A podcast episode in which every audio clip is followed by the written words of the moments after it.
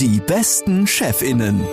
Reinhild Fürstenberg spricht mit Top-ManagerInnen über ihre Art zu führen, die größten Herausforderungen, persönlichen Erfolg und Menschsein in der Businesswelt. Hallo und herzlich willkommen zu einer neuen Folge unseres Podcasts Die besten Chefinnen. Ich freue mich sehr, heute wieder einen ganz tollen Gesprächspartner hier bei mir im Studio begrüßen zu dürfen. Herr Dr. Simon Bergler, äh, Co-Founder und Geschäftsführer von The Dive, mit dem ich darüber sprechen werde, wohin sich Führung eigentlich in den nächsten Jahren entwickeln wird und was demnach die besten Chefinnen der Zukunft ausmachen wird. Herzlich willkommen, Simon. Hallo Reinhild, danke für die Einladung. Simon, was macht ihr eigentlich mit The Dive? Äh, ja, wenn wir das möglichst kurz fassen, dann sprechen wir davon, dass wir ähm, eine lebensdienliche Wirtschaft mitgestalten mit The Dive. Ähm, das heißt, wir stellen uns die Frage, wie könnte sich Wirtschaft eigentlich auf eine hilfreiche Art und Weise weiterentwickeln, so dass sie äh, dem gesellschaftlichen Zusammenleben und dem Prozess des Lebens dient. Und wir sind sehr stark verankert im Bereich Organisationsentwicklung. Das heißt, unser Ansatzpunkt, um diese Fragen zu beantworten, sind wirklich Organisationen. Also wir sind keine Politiker, wir können jetzt nicht, jedenfalls nicht unmittelbar die, die Rahmenbedingungen oder die Regulatorik verändern, aber wir können als Begleiter, als Transformationsbegleiter natürlich daran mitwirken, dass Organisationen sich verändern, sich updaten. Äh, das heißt, also könnte man auch sagen, dass ihr Unternehmen dabei hilft, wie sie sich äh, zukunftsgerecht aufstellen können, also und wie sie sich auch weiterentwickeln können in dieser Zeit? Genau, genau, so, so kann man das äh, kurz sagen. Also wir haben zwei Zielfelder dabei vor Augen, wenn wir uns die Frage stellen, was sind denn vielleicht neuere Kompetenzen von Organisationen, die jetzt wichtiger werden. Und diese beiden Zielfelder, die heißen für uns einerseits responsive Organisationen. Also wie können wir Organisationen so bauen, dass sie mit der zunehmenden Komplexität des Lebens gut zurechtkommen, dass sie veränderungsfähig bleiben, dass sie anpassungsfähig bleiben und das auf eine möglichst selbstverständliche und leichtfüßige Art und Weise, also so dass das nicht immer wehtut oder, oder mhm. man das Gefühl hat, ähm, da jetzt groß umbauen zu müssen, sondern so, dass das eigentlich ein natürlicher Prozess ist, also dass Organisation, da steckt das Wort, äh, oder es gibt ja eine Verwandtschaft zum Wort Organismus, äh, also dass Organisationen sich eher als lebendiger Organismus verstehen. So, das ist das eine große Zielfeld. Und das zweite, das hat eher mit den Geschäftsmodellen zu tun. Das ist das, was wir regenerative Geschäftsmodelle nennen. Also wie können wir eigentlich Geschäftsmodelle so bauen, dass sie in der Privatwirtschaft natürlich auch ökonomisch funktionieren und erfolgreich sind, aber sich gleichzeitig ihrer Eingebettetheit in soziale und ökologische äh, Bezüge auch bewusst sind. Und das sind die beiden Themen, an denen wir sehr stark arbeiten. Also ihr seid dann ja so richtig, richtig in den Zukunftsthemen unterwegs, super spannend. Und du hast mal gesagt, ähm, in einer neuen Welt sollen Unternehmen dazu beitragen, die größten äh, Probleme unserer Zeit nicht zu verschärfen, sondern sie zu lösen. Was meinst du damit? Ja, also da müsste ich jetzt wahrscheinlich ein bisschen ausholen. Ich glaube, es ist schon so, dass die Art und Weise, wie wir Wirtschaft gestaltet haben in den letzten Jahrzehnten, und das ist jetzt wirklich eine größere zeitliche Linie, die ich da, vor Augen habe, die hat natürlich sehr, sehr viele positive Effekte mit sich gebracht. Also ähm, Wirtschaft und das Wirtschaften an sich, unternehmerisches Handeln waren sehr, sehr wichtiger Fortschrittstreiber. Ähm, und es hat sich wirklich auch gesellschaftlich natürlich vieles zum Positiven nicht zuletzt dank unternehmerischer Aktivitäten und Initiativen auch verändert. Also Zugang zu Bildung äh, ist gestiegen weltweit, wenn man sich das anguckt, Zugang zu elementarer Infrastruktur. Also da gibt es ganz, ganz viele Dinge, ähm, die man auf der Habenseite verbuchen könnte. Und gleichzeitig, äh, und das wird uns ja auch, glaube ich, in dieser Welt, in der wir leben, immer bewusster, haben wir natürlich über die letzten Jahrzehnte auch etliche Dysfunktionalitäten aufeinander gestapelt durch die Art und Weise, wie wir wirtschaften. Ähm, also soziale Ungleichheit nimmt zu auf einer systemischen Ebene, wenn man da drauf guckt. Äh, wir steuern auf eine ökologische Katastrophe gerade alle miteinander zu. Das sind ja so Themen, wo man jetzt nicht sagen kann, da hat die Wirtschaft nichts mit zu tun, mhm. sondern ähm, das ist natürlich sehr stark auch eine Folge davon, wie wir Wirtschaft sehen und gesehen haben. Ich glaube, dass sich das gerade an, anfängt ein bisschen zu verändern. Wir haben halt sehr stark äh, viele Jahrzehnte lang Wirtschaft einfach entlang ihrer eigenen Funktionsweise optimiert. Also Wirtschaft war im Wesentlichen nach wirtschaftlichen Kennzahlen organisiert. Also die Frage, bin ich ein erfolgreiches Unternehmen, macht sich ja, wenn man da nicht lange drüber nachdenkt, äh, erstmal dran fest, schreibe ich eine schwarze Zahl, ja oder nein, mache ich Profit, ja oder nein, beispielsweise. Mhm. Und ähm, das jetzt eben in einer stärkeren Eingebettetheit zu sehen, zu sagen, naja, alles das, was wir tun wirtschaftlich, hat natürlich auch Auswirkungen auf unsere Umgebungssysteme, auf soziales Miteinander, auf unsere ökologischen Umgebungssysteme.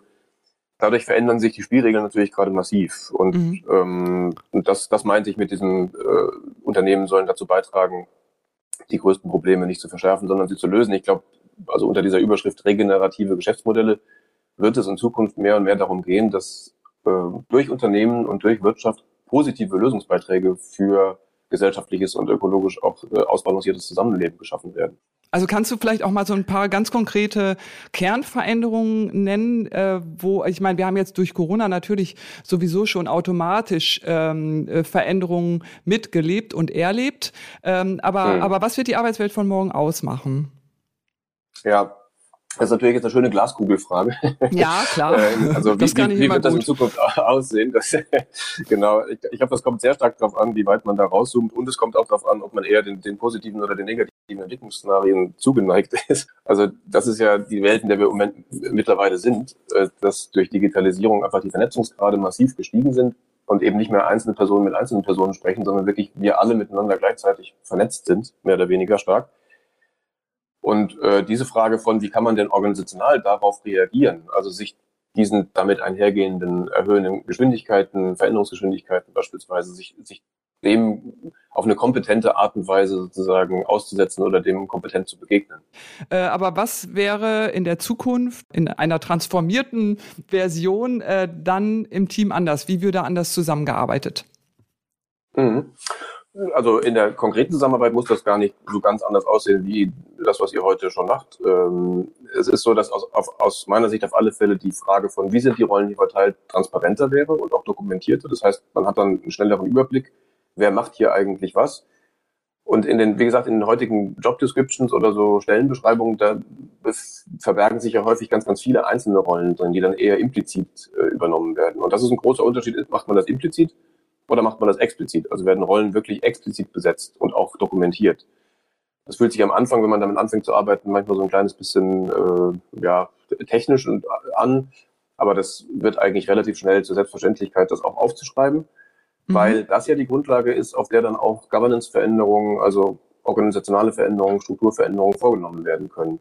Mhm. Und das ist ein zweiter, zweites großes Element, wo ich sagen würde, da ändert sich was, ähm, dass Teams sich regelmäßig nicht nur mit der Frage beschäftigen, woran arbeiten wir eigentlich gerade, also arbeiten in unseren Rollen, arbeiten in der Organisation, sondern regelmäßig auch darüber sprechen, braucht es eigentlich auf der Governance-Ebene Anpassungen, also arbeiten an der Organisation. Und das ah, ist für okay. mich der, der, große, der große Unterschied, weil bisher ist es ja so, dass, also ich sage vielleicht noch, noch ein bisschen äh, allgemeiner. Ich, ich glaube, dass wir in, im Zeitalter jetzt mittlerweile sind, wo es eigentlich die Organisation gar nicht mehr gibt, sondern es gibt immer nur eine temporäre Organisation weil sich Organisationen einfach schneller verändern und die Organisation damit selbst sozusagen zum Prozess wird. Und das gut zu gestalten, das äh, ist, ist Teil dieser Idee von anpassungsfähigen Organisationen. Das heißt, zum Beispiel gibt es in jedem Team regelmäßig äh, Meeting-Formate, in denen man einzig und allein darauf schaut, sind wir eigentlich hier gerade noch in der richtigen Governance-Struktur unterwegs? Sind die Rollen noch gut verteilt? Braucht es neue Rollen? Können Rollen vielleicht abgeschafft werden, müssen Verantwortlichkeiten neu verteilt werden. Und das ist schon ein großer Unterschied zu, zu, sagen wir mal, Veränderungsbegleitung oder Change Management, wie man das früher gemacht hat, weil da hat man gesagt, das ist jetzt die Organisation. Und dann hat die vielleicht ein Jahr oder zwei oder drei Jahre gehalten. Und dann hat man einen großen Change-Prozess gebraucht, mhm. um all mhm. das, all das, was sich an Veränderungsnotwendigkeit aufeinander gestapelt hat, abzuarbeiten. Und das ah, kann ja. ja nicht mehr das Rezept für die, Zukunft, für die Zukunft sein, wenn wir sagen, die Veränderungen werden einfach immer schneller. Äh, dann geht es ja eigentlich drum, ich übertreibe jetzt mal so ein bisschen, jeden Tag nicht nur in der Organisation zu arbeiten, sondern auch an der Organisation zu arbeiten. Und auf eine sehr selbstverständliche Art und Weise immer wieder Schritt für Schritt für Schritt für Schritt sehr iterativ Veränderungen an der Struktur, an der Governance, an den Rollen, an den Verantwortlichkeiten vorzunehmen. So, das, das macht es vielleicht noch ein bisschen greifbarer. Okay, das heißt, wir stellen uns so auf, dass wir eigentlich ständig ähm, uns weiterentwickeln können und einfach hochflexibel sind, dadurch, dass wir diese Rollen haben und auch ein Mitarbeitender zum Beispiel unterschiedliche Rollen zu bestimmten Zeiten einnehmen kann, so wie es Sinn macht. Genau, richtig. Also das, das eine ist erstmal die Bezugsgröße, quasi die, also diese Rollen zu definieren, und das andere ist natürlich dann wichtigerweise der Prozess, äh, also wie werden die denn dann verändert. Ja. Und ähm, da, da haben wir immer diesen, diesen schönen Leitspruch von gute, Team, gute Teams haben Rhythmus. Das heißt, ähm, das hängt sehr, sehr stark wirklich auch von Verabredungen und Meetings ab. Also wie, wie treffen wir uns eigentlich, in welcher Struktur, zu welchen mhm. Themen, in welcher Regelmäßigkeit, weil wenn ich, wenn ich da einen guten Rhythmus reinbringe und auch eine Vorhersehbarkeit und eine Berechenbarkeit und ich weiß, keine Ahnung, in vier Wochen, in sechs Wochen, in acht Wochen sprechen wir wieder zum Thema ähm, Governance, dann kann mhm. ich mich da ja auch ganz anders rein entspannen und kann sagen, okay, dann schreibe ich mein Thema schon mal auf, äh, also das, was ich gerne verändern möchte in der Organisation und ich weiß ja, in vier Wochen oder in acht Wochen haben wir die Möglichkeit, dieses Thema dann einzubringen und miteinander auch dann äh, zu integrieren. Ähm, was bedeutet das für Führung? Also braucht es dann überhaupt noch äh, Führungskräfte oder verändern sich die Rollen der Führungskräfte? Nee, nee absolut braucht es äh, braucht's Führungskräfte. Äh, das vielleicht mal vorweg, weil das ist ja so ein, ein großes Missverständnis, wenn es um agilere Organisationsstrukturen oder Selbstorganisationen geht, dass man sagt, äh, solche Organisationen haben keine Führung mehr und dann macht irgendwie jeder, was er will. Das ist natürlich gar nicht so. Gar nicht so. Also mhm. Also ich glaube, jede soziale Gruppe äh, braucht äh, Führung, wenn sie was Gemeinsames erreichen möchte. Und jetzt ist aber die Frage, wie organisieren wir Führung? Ähm, und da mhm. gibt es natürlich sozusagen verschiedene Richtungen, in die ich das organisieren kann. Und da muss ich mir auch, glaube ich, bewusst drüber sein, dass äh, unterschiedliche Arten von Führung, unterschiedliche Incentivierungen von Führung natürlich auch dann unterschiedliche äh, Entwicklungsrichtungen mit sich bringen. Und insofern ist es schon so, dass ähm, es also A, was du gefragt hast, Führung definitiv noch braucht, aber B, sich schon natürlich der Blick auf Führung und der Umgang mit Führungsrollen ähm, verändert in, in solchen Organisationen, weil diese Führungsrollen ja auch nicht mehr per se an den Menschen dran kleben, sondern weil die auch situativer verteilt werden können und auch differenzierter verteilt werden können. Also ähm, es kann ja sein, dass in diesem großen Wort Führung zum Beispiel ein Aspekt von Koordination drin steckt, vielleicht steckt aber auch ein Aspekt von ähm, Entwicklung drin, Coaching, vielleicht steckt auch ein Aspekt äh, von äh, gemeinsamer Ausrichtung drin, beispielsweise. Das sind ja verschiedene Führungsrollen oder Führungsfunktionen, die vielleicht gar nicht nur in einer Rolle nachher zu liegen kommen, sondern vielleicht sogar sich auf verschiedene Rollen verteilen. Und also dadurch wird Führung so ein bisschen kleinteiliger und sie wird tatsächlich situativer, weil sie jetzt wahrscheinlich nicht jeden Tag, aber prinzipiell von Person zu Person zu Person auch weitergegeben werden kann. Weil vielleicht ist es für einen gewissen Zeitabschnitt total sinnvoll, dass Person A die Führungsrolle äh, in den Händen hält oder eine Führungsrolle in den Händen hält. Mhm. Und dann mhm. verändert sich vielleicht das Projekt oder es verändert sich das Leben. Und dann merkt man, ah, jetzt sind wir eigentlich so weit, dass es vielleicht viel sinnvoller wäre, dass Person B mal die Führungsrolle übernimmt. Und das sind natürlich ähm, Möglichkeiten, die man in so einem Organisationssystem dann viel, viel leichtfüßiger hat. Das ist natürlich richtig interessant, zumal das ja dann auch an Personen und auch irgendwie an persönlicher ähm, Entwicklung, also damit, damit verbunden ist. Ne? Ich fand das ja richtig ja. gut. Äh, du sagtest eingangs, dass ihr bei euch, bei The Dive, das auch selber äh, so lebt, was ihr weitergebt. Und das ist auch etwas, was äh, bei uns im Institut äh, wirklich un also eins unserer, unserer Grundlagen-Mottis ist, nämlich wir sind selbst unsere beste Referenz. Also das, ähm, was mhm. wir auch unseren Kundenunternehmen empfehlen, das ähm, leben wir eben auch selber und probieren es vor allen Dingen auch aus, ähm, ob es richtig gut funktioniert. Aber wenn wir das jetzt nochmal auf deine Rolle äh, übertragen, du bist Geschäftsführer, ne? Ähm, heißt mhm. das, dass dann auch mal sein kann, dass deine Kollegin Geschäftsführung übernimmt? ja, ja, da hast du natürlich jetzt, da hast du jetzt auch ausgerechnet die, äh, die Rolle rausgepickt, die mit am schwierigsten zu beantworten ist, weil es natürlich weiterhin auch in solchen Organisationen ähm, Rechtssysteme gibt, in denen wir unterwegs sind. Und natürlich, also in unserem Fall sind wir eine GmbH und ich bin GmbH-Geschäftsführer und bin natürlich qua GmbH-Recht zu bestimmten äh, Dingen verpflichtet. Und mhm. das kann ich mir, kann ich natürlich nicht weg, nicht weg erfinden. Äh, das heißt, äh, in der Außenwelt gibt es tatsächlich diese Rolle Geschäftsführung, die im Wesentlichen den Verpflichtungen des, des GmbH-Geschäftsführers einfach mal nachkommt. Und dann ist ja aber trotzdem die Frage, wie, wie organisieren wir Führung nach innen? Und da ist mhm. eben die Geschäftsführungsrolle überhaupt nicht die inhaltlich entscheidende Rolle, sondern die Geschäftsführungsrolle ist eben im Wesentlichen reduziert äh, auf die entsprechenden Verpflichtungen und Haftungen äh, aus dem GmbH-Recht. Wie gehen denn da nach deiner Erfahrung die Führungskräfte mit um, also die bisher bestehenden hm. Führungskräfte? Ja. Also ich muss vorwegschicken, wenn wir jetzt mit anderen Unternehmen arbeiten, dann ist es nicht so, dass wir erstmal alles in die Luft werfen, was schon da ist äh, und das dann alles neu bauen, sondern wir fangen natürlich mit dem an, was da ist. Äh, und das finde ich auch immer wichtig, nochmal dazu zu sagen, weil in dieser Auseinandersetzung zwischen, sagen wir mal, traditionelleren Formen des Arbeitens und Organisierens und dem, was man dann so New Work nennt heutzutage, da ist ja auch ganz viel so Abwertung häufig drin. Also dass man auf das sogenannte Alte draufschaut, auf Hierarchie, auf ähm, ältere Formen des, des, der Führung und da so eine pauschale Abwertung häufig mit äh, drinsteckt. Und das finde ich, wird der Sache natürlich nicht gerecht, weil die Art und Weise, wie wir Organisationen gebaut haben, jetzt über die letzten Jahrzehnte, das ist ja auch eine kulturelle Errungenschaft. Und da steckt ja auch ganz viel Ressource drin. Ja, genau. Äh, und, und übrigens haben Systeme auch aus meiner Erfahrung häufig eine ganz gute Intelligenz da drin, wer besser oder vielleicht nicht ganz so gut geeignet ist für Führungsrollen. Also es gibt auch so eine Systemintelligenz, jenseits jetzt von dieser äh, reinen Rollendefinition, über die wir vorhin gesprochen haben.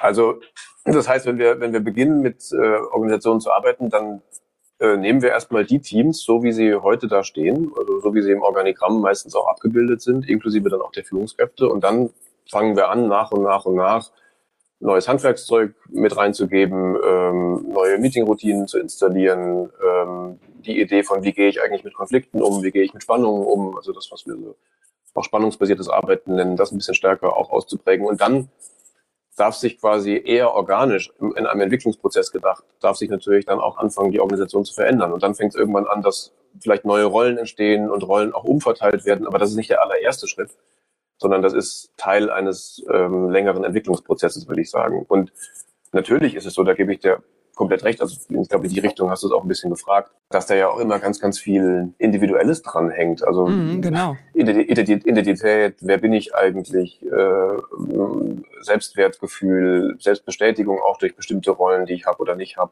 Mhm. Ähm, also gerade wenn wir über Führung sprechen, das ist ja auch ein Prestigefaktor unter Umständen. Ich bin Führungskraft. Äh, und da spielt natürlich auch Ego, Ego eine Rolle. Und äh, jeder von uns hat auch ein, ein hoffentlich gesundes Ego und, und solche Bedürfnisse will ich damit natürlich gar nicht ausdrücken aus der Diskussion.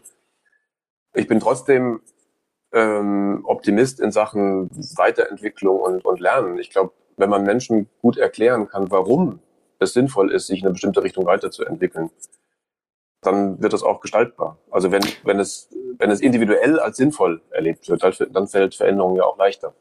Ja, sehe ich ganz genauso und das zeigt sich ja einfach auch ähm, im Führungsalltag.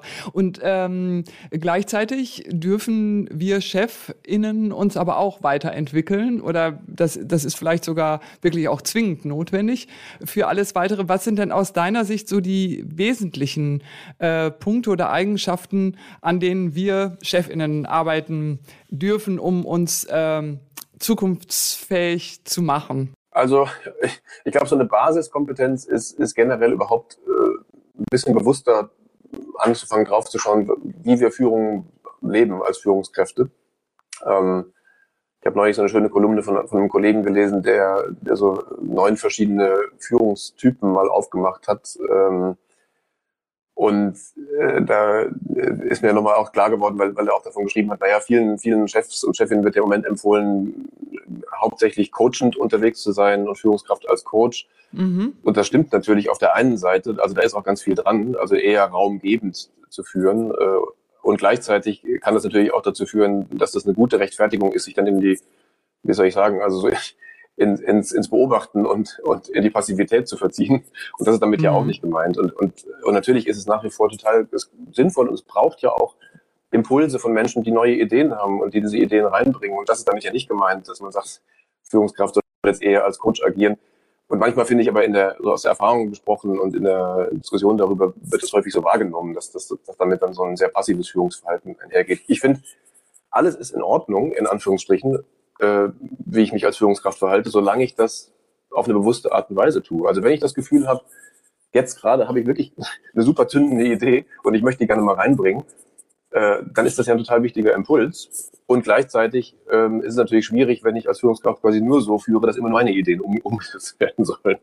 Das, das meine ich mit, äh, mit bewusster da draufschauen. Also wann braucht es eigentlich welches Element, welche Qualität, welche Frequenz von Führung? Und manchmal braucht es was Unterstützenderes, manchmal braucht es was Impulsgebenderes, manchmal äh, braucht es was Gemeinschaftsstiftenderes, manchmal braucht es was Strukturgebendes. Das sind alles unterschiedliche Qualitäten von Führung, die da, da ist keine besser oder schlechter von. Die braucht aus meiner Sicht alle. Äh, die Frage ist, gelingt es uns bewusst und auch situativ zu entscheiden, wo, wovon braucht jetzt eigentlich gerade mehr oder weniger? Und ich finde, das ist eine wichtige Kompetenz, die Führungskräften ähm, die für Führungskräfte immer, immer, immer stärker auch im Vordergrund steht. Ja, absolut. Und schon, und schon damit einhergehend auch die Frage, ähm, bin ich gerade noch die richtige Person an dieser Stelle? Also das finde ich ist äh, schon eine Frage, die damit so ein bisschen enttabuisiert wird mit dem, was wir jetzt vorher besprochen haben, äh, idealerweise. Und das ist natürlich immer ein Gewöhnungsprozess. Ne? Also in, in klassische Organisationen mit sehr klassischen Hierarchiemodellen reinzugehen und da eine Diskussion darüber zu führen, ob ich vielleicht morgen meine Führungsrolle mal abgeben möchte, das, das wird natürlich äh, nicht gelingen. Es braucht natürlich ein einen fruchtbaren Boden, auf dem diese Diskussionen auch gut geführt werden können.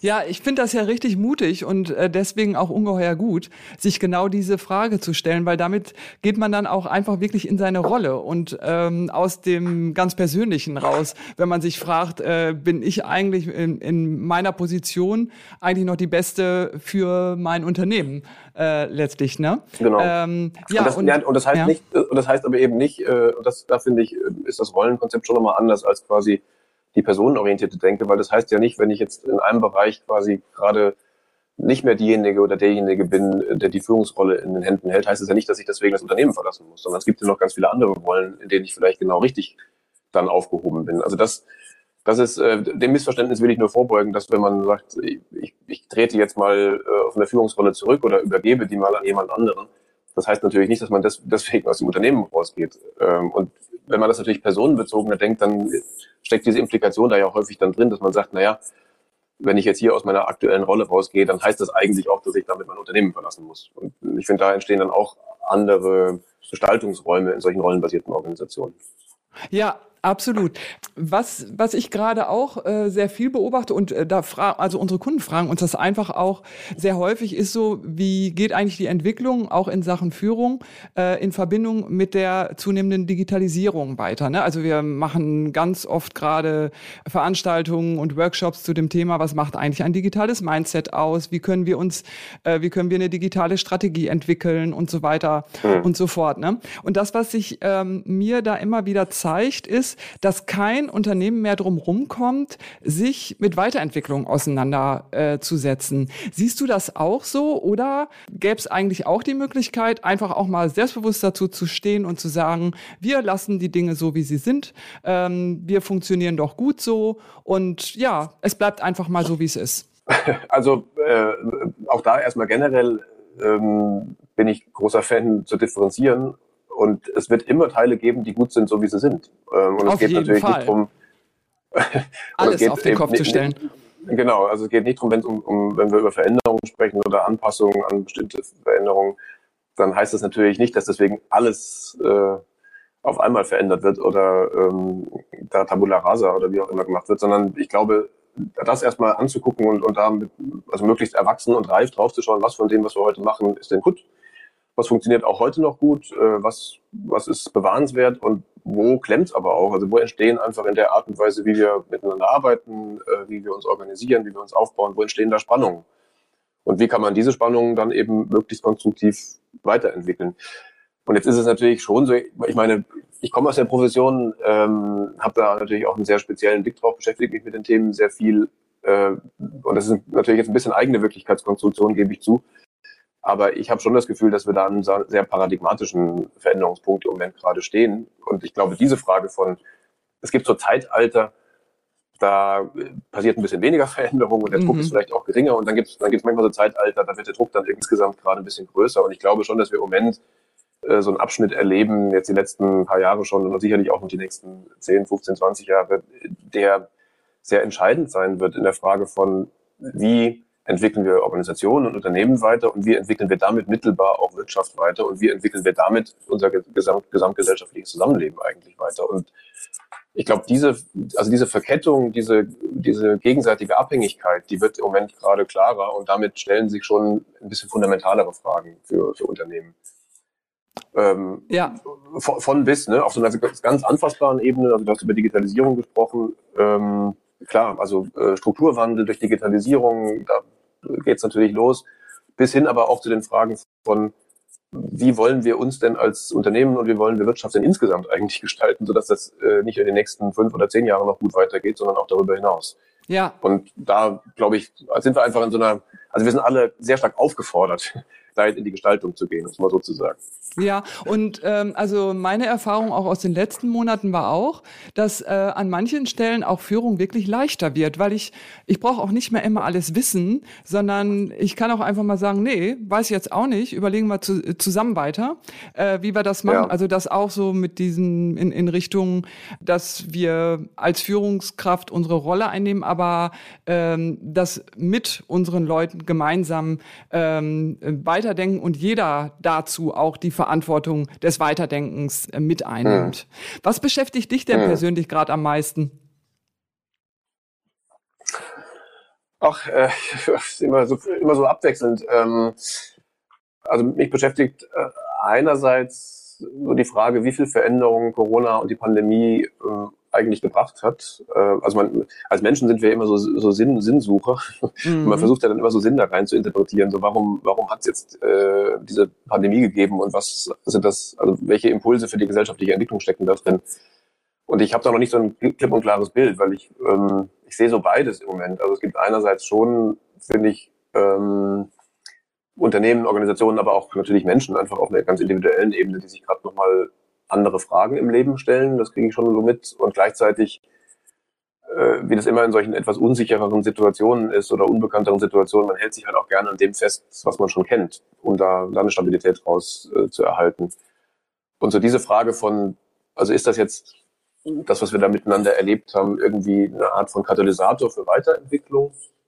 Oder eher äh, steckt da auch so Regressionsgefahr drin, dass wir auf das zurückfallen, wo wir uns halt schon auskennen? Da bin ich ähm, beschäftigt mich im Moment, im Moment gerade, wenn ich so ähm, auf die Welt schaue. Und ein bisschen anfassbarer beschäftigt mich sehr stark das Thema Selbststeuerung. Äh, mhm. Das hat mich auch in der Pandemie sehr stark begleitet.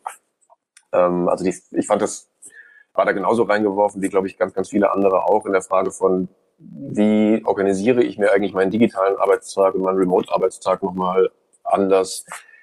Äh, wie stark bin ich auch aufgefordert, bewusster mir, mir Pausen einzuräumen, bewusster meinen Arbeitstag zu gestalten? Mhm ähm, Bewegung war, war so ein Thema für mich so ganz, ganz äh, anfassbar. Ich habe äh, gemerkt, dass ich wirklich mich zu wenig bewegt habe irgendwann, weil man halt, also der Arbeitstag hat sich so ein bisschen verdichtet durch die verschiedenen digitalen Meetings, die man so miteinander hat. Und äh, ich finde, also in Bewegung steckt einerseits dieses ganz körperliche sich bewegen drin, äh, also wieder Sport machen und solche Sachen. Aber es gibt auch so, ein, äh, so eine symbolhafte Bedeutung von diesem bleib ich beweglich oder, oder erstarrig. Und, ja. Und, äh, nicht zu unterschätzen. Ich, ich finde, also ja, ist nicht zu unterschätzen. Und ich fand, diese Pandemie, die hat manchmal so, so ein bisschen was Erstarrendes auch für mich gehabt. Und ich habe das aber dann äh, erst mit leichtem Zeitversatz gemerkt und habe dann wieder angefangen, mich sowohl innerlich als auch äußerlich mehr zu bewegen. Ja. Das sind so Themen, die mich umgetrieben haben. Ja, und mit, mit all den Themen, die du gerade genannt hast, bist du definitiv nicht allein, wie du auch weißt. Und ähm, ja. hast du ganz zum Schluss noch irgendeinen Leitsatz oder einen Spruch, den du besonders gerne magst, den du äh, uns mit auf den Weg geben würdest? Äh, ach so, als persönlichen Leitsatz eigentlich nicht. Was ich mag ganz gerne, also ein, ein Ausbruch, der, glaube ich, Albert Einstein zugeschrieben wird, wobei ich gar nicht sicher bin, ob er ihn jemals gesagt hat. Ähm, das ist dieses Not everything that can be counted counts and not everything that counts can be counted. Und das finde ich in dieser Entwicklung von äh, von Wirtschaftssystem eigentlich schon interessanter immer hinzugucken. Also wir haben uns halt die letzten Jahre sehr stark in diese Illusion begeben von, wenn wir nur die, die klassischen ökonomischen Indikatoren weit genug äh, optimieren, dann ähm, wird die Kraft des Marktes das schon alles richten. Und, und ich glaube, mehr und mehr gerät das in den Vordergrund zu sagen, naja, es gibt halt irgendwas, das können wir gar nicht so richtig gut zählen in Euro und Cent und trotzdem ist es wichtig im Leben. Mhm. Und so, das, das ähm, ist ein Spruch, der, der taugt mir. Mit dem kann ich was anfangen. Ein wunderbarer Spruch zum Abschluss. Simon Bergler, ganz, ganz herzlichen Dank für diesen tollen Podcast. Vielen, vielen Dank und hab weiter einen wundervollen Tag. Danke dir für das Gespräch, Reinhild. Tschüss, mach's gut. Tschüss. Das war die besten Chefinnen. Der Podcast vom Fürstenberg Institut. Wir beraten Unternehmen und unterstützen Mitarbeitende und Führungskräfte dabei, mental gesund zu bleiben.